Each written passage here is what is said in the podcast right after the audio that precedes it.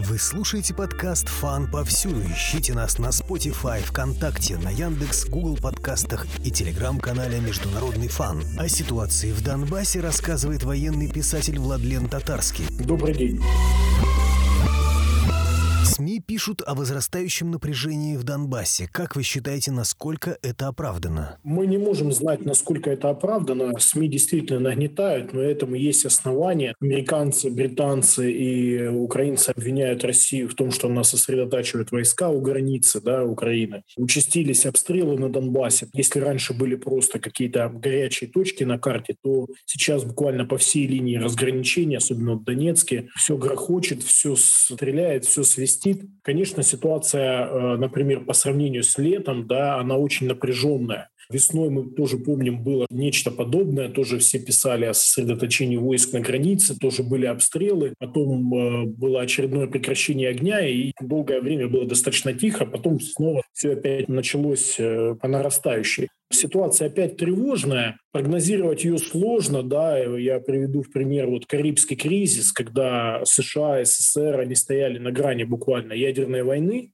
и к этому уже все было готово, но последний момент э, обе стороны, скажем так, откровенно дали заднюю, прекрасно понимая, чем это закончится. Спрогнозировать сложно, потому что лично я, например, не общаюсь с Путиным, с Байденом. Наверное, только они знают, что может произойти. Ну, точно не Зеленский, вот что я хотел бы подчеркнуть. Но официально между ДНР, ЛНР и Украиной сейчас перемирие. Были подписаны Минские соглашения, да, по которым есть определенные условия. Например, нельзя подтягивать на расстояние к линии фронта тяжелую артиллерию. Нельзя вообще, по-моему, войскам, если я не ошибаюсь, там приближаться. То есть должна быть определенная серая зона, которая не позволяла бы войскам стрелять друг по другу. Но после подписания Минских, буквально с лета 2015 года, украинские войска начали постепенное продвижение в серую зону. И во многих местах сейчас на линии разграничения, если раньше километры разделяли, то во многих местах сейчас буквально там сотни метров, а в некоторых местах десятки метров между противником. Официально, да, стрелять запрещено еще Минскими соглашениями и дополнительными многочисленными соглашениями о прекращении огня. Какую технику запрещено подтягивать? Запрещено действовать э, авиации. Любая артиллерия калибром свыше 100 миллиметров, запрещено подтягивать танки, реактивные системы. Минометы можно? Есть минометы 120 есть 82 -е. Понятно, что 120 нельзя, 82 можно. Например, украинская армия накачала свои войска 82-ми минометами, 60-миллиметровыми минометами, накачала свои войска СПГ-9, которые там 73 миллиметра пушки, безоткатное орудие, и буквально все время засыпает позиция ополчения, значит, из этих калибров. У нас было принято какое-то глупое глупое решение, копируя штаты российской армии. Мы же стараемся подражать России, и у нас появились 120-е минометы в батальонах. 82-х минометов практически нет. В итоге вообще отвечать, собственно говоря, и нечем. В этом большая проблема. Укладываются ли в эти Минские соглашения недавно закупленные беспилотники Украиной? Я точно не могу сказать насчет беспилотников, насколько они относятся к авиации, да, к ВВС. Давайте начнем с того, что не важно. Что важно то, что вообще должно быть прекращение огня ни о каких ударах беспилотников или еще откуда речи быть не может. А вот насколько Байрактар вписывается именно в авиацию, как это разграничено международными или какими-нибудь договорами, я не знаю. Почему Украина не переходит эту черту Минских соглашений и при этом стягивает войска? Может ли она нанести удар первой и выгодно ли это ей? Она нарушает Минские соглашения почти по всем параметрам. Единственное, что они не перешли к крупномасштабному наступлению. Вообще о выгоде Украине речи не идет, потому что Украина — это не самостоятельное государство. Если посмотреть любой украинский источник, самый проукраинский, они это признают, потому что фактически они находятся под влиянием англосаксов. Как только какое-то назначение происходит, например, министр обороны Резник сразу едет после назначения в Пентагон, это не скрывается, Зеленский с официальным визитом посещает начальника разведки Ми-6, причем по статусу как бы он президент да, и он, по идее, должен встречаться с равными, или если кто-то ниже, да, вот этого статуса дипломатического, то они должны к нему приходить на прием. Но Зеленский идет в кабинеты, потому что прекрасно понимает, что это белые господа, а не колониальная держава. Поэтому тут о выгоде Украины речь, собственно говоря, не идет. Конечно, Украине война невыгодна. Длительная война, она никому не выгодна. Кто бы там что ни говорил, э, да, кто-то на распиле чего-то наживается, но как государству, понятно, война невыгодна. Конечно, в условиях этой истерии антироссийской, антирусской, которая сейчас в Украине, если Зеленский проведет какую-то успешную военную операцию, конечно, это даст ну, определенные рейтинги, бонусы, покажет то, что они способны побеждать. Они же, как говорят, что там стоит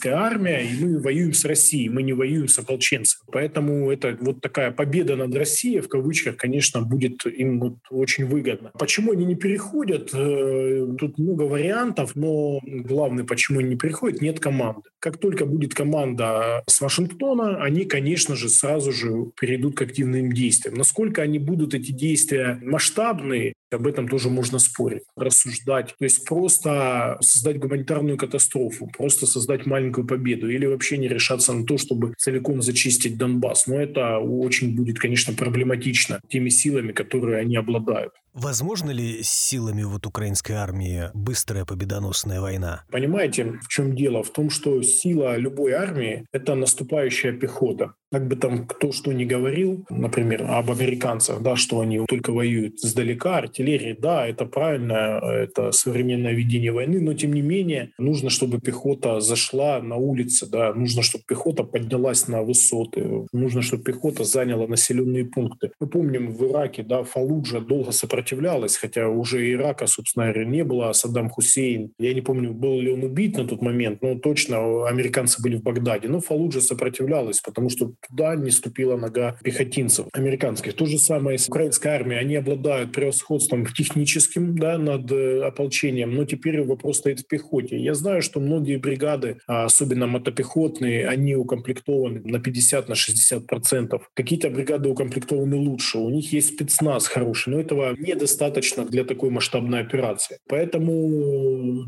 конечно, все еще будет зависеть от э, того, какое сопротивление на начальном этапе окажет ополчение. Из опыта этой войны на Донбассе, как только ополчение оказывало сопротивление, хоть какое-либо, наносились первые потери, и охота дальше наступать у украинских солдат не было. Я могу десяток таких примеров привести, когда чуть-чуть появлялась трудность, которую нужно было преодолеть, но наступление заканчивалось. Любой налет украинского спецназа заканчивался ровно тогда, когда ему оказывали сопротивление. То есть они отступали. Если сопротивление вовремя никто не успел оказать, то у них была удачная операция. Поэтому у меня очень большой вопрос к украинской армии по поводу мотивированной наступающей пехоты. Все-таки каким бы высокоточным оружием не наносились удары, нужно будет идти в атаку. И есть ли у них столько людей, которые готовы не имитировать войну, а реально наступать. Да, у них есть спецназ, да, он может создать огромное количество неприятностей ЛДНР, но одним спецназом выиграть нельзя. Можно даже выиграть отдельные сражения, наверное, но выиграть войну нельзя. Мы помним блестящие операции немецкого спецназа во Вторую мировую, русского спецназа в Афганистане, да, советского, но войну не удалось выиграть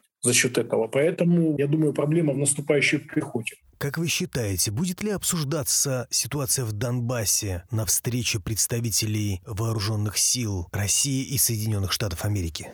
Что будут обсуждать министры обороны конкретно, я не знаю. Конечно же, они будут касаться темы Украины. Конечно же, они будут касаться того, что происходит вокруг Донбасса и на Украине. Я думаю, что Америка главную свою цель, как мы видим, да, из последних шагов поставила в противостоянии с Китаем. И э, одновременно воевать гибридно с Китаем и с Россией, ну, очень накладно, наверное. Все-таки главная цель США — Китай, поэтому они всячески будут склонять Россию к союзу или к нейтралитету в этом конфликте конфликте. И, конечно, они готовы ради этого пожертвовать Украиной. Это очевидно. Другое дело, что Украину они оснастят всем необходимым. Британия Украине очень помогает. И здесь, э, например, да, мы даем ваше согласие, делайте, что хотите, ну, теперь придется что-то делать. В этом, собственно говоря, и вопрос, что мы будем дальше делать, да, когда будет получен такой карт-бланш или э, уверение в нейтралитете, или что это ограничится просто какими-то официальными громкими заявлениями. Ну, например, как э, СССР по аналогии воевала с Финляндией, да, и э, США объявили СССР моральное эмбарго. Британия поставляла туда свои вооружения, но дальше этого открытого конфликта не пошло. Поэтому, ну, возможно, я думаю, что-то подобное будет и сейчас. То есть до января, скорее всего, не будет каких-то обострений, а группировки будут наращивать силы я имею в виду Россию и США, у границы конфликтной территории? Группировка, со слова американцев, российская наращивается на всем протяжении российско-украинской границы. Но эта группировка, она недостаточна для наступления на Украину. То есть то, о чем они заявляют, 90 тысяч военнослужащих, этого для полномасштабной войны с Украиной нужно в 4 раза больше. Эта группировка создана для защиты только в оборонительных целях, если вдруг Украина начнет наступление. Начнет ли ли она его? Вот опять же, это же вопрос дискуссионный. Они не самостоятельные игроки, они могут организовать максимум какую-то провокацию. Возможно, возможно, что попытаются наступать до встречи с Байденом, Путина и Байдена, да, чтобы иметь какие-то козыря на переговорах. То есть им нужно набрать больше козырей для переговоров. Ну вот смотрите, Минские соглашения, Путин, Меркель, Оланд, да, и Порошенко. И понятно, что у Путина у него были козыря, а у Порошенко их не было, потому что войска Украины находились в Дебальцевском котле, и Порошенко долго в это не мог поверить, там все вспоминают, что он выбегал около 14 раз и кому-то звонил, наверное, военным, которые его обманывали в очередной раз, а объясняли, что все нормально, небольшие какие-то проблемы есть, сейчас все решим. И все это время они пытались порвать котел в районе Логвинова, да, но потом все закончилось неудачей. Путин говорил, что мои источники говорят, что украинская армия в котле. То есть тогда козыря были на стороне республик. Поэтому было легче разговаривать. Порошенко нужно было соглашаться, потому что его армия варилась в котле. То же самое, возможно, будет на переговорах Путина и Байдена. Возможно, Украина что-то предпримет для того, чтобы Байден имел какие-то козыря. И уже мы его просили стабилизировать ситуацию на Донецком регионе. То есть у меня есть больше опыт, скажем, окопной войны, чем опыт э, дипломатических переговоров или политического такого глобального анализа. Это вот просто рассуждение убеждение человека, который тоже читает новости, был на Донбассе. Обстановка на Донбассе сейчас целиком завязана на международных лидерах сверхдержав. И на будущее обсуждать, например, ее в контексте, что предпримет Украина, неправильно. Надо понимать четко для себя, что Украина — колония англосаксов, и любые решения выполняются с их ведома. И все военное руководство, вплоть до бригад я подчеркну, то есть не просто сидит куратор в Министерстве обороны, какой-то человек подсказывает. Нет, вплоть до бригад, до батальона тактических групп работают советники с Британии, США, и дальше масштаб, значит, э, военного присутствия иностранного будет больше. Будут развернуты узлы связи, они не будут доверяться украинской стороне, и этого всего будет больше и больше. Естественно, все эти расходы идут не для просто каких-то показательных вещей, это конкретные шаги для силового решения донецкого вопроса. Будет ли он или нет, мы посмотрим. Но возможность того, что это произойдет вот в ближайшее, давайте зиму, пусть наши слушатели потом помнят наш прогноз, может он не сбудется, но мы такой дадим прогноз, что в течение этой зимы действительно что-то произойдет. То есть если не произойдет, слава богу. Если в Вашингтоне дадут приказ атаковать, воля Зеленского ему помешать не сможет. Воля Зеленского — это вообще такие два несовместимых слова. Да? Это абсолютно разные вещи, которые никак не стыкуются. У него нет никакой воли в этом вопросе. То есть он просто ретранслятор каких-то указов. Поэтому Зеленский не, см- не сможет отказать, скажем так, Байдену да, или какому-то своему руководству в Британии или США. То есть он автоматически потеряет свой пост в течение какого-то короткого времени, и придет тот, кто этот приказ быстро выполнит. Но Зеленский, он уже собрался на второй срок. Понятно, на чьих штыках этот второй срок он будет получать за счет чьей помощи он будет получать второй срок. Зеленский пришел как президент мира, и он это очень сильно декларировал. А сейчас ситуация на фронте, она стала хуже, чем при Порошенко. Да, при Порошенко был там 14-15 год, были, да, какие-то обострения. То есть сейчас все больше и больше террора гражданских, обстрелов гражданских объектов. Поэтому я думаю, что Зеленский как раз тот, кто начнет вот это вот наступление. И погонит выбравший его народ на войну.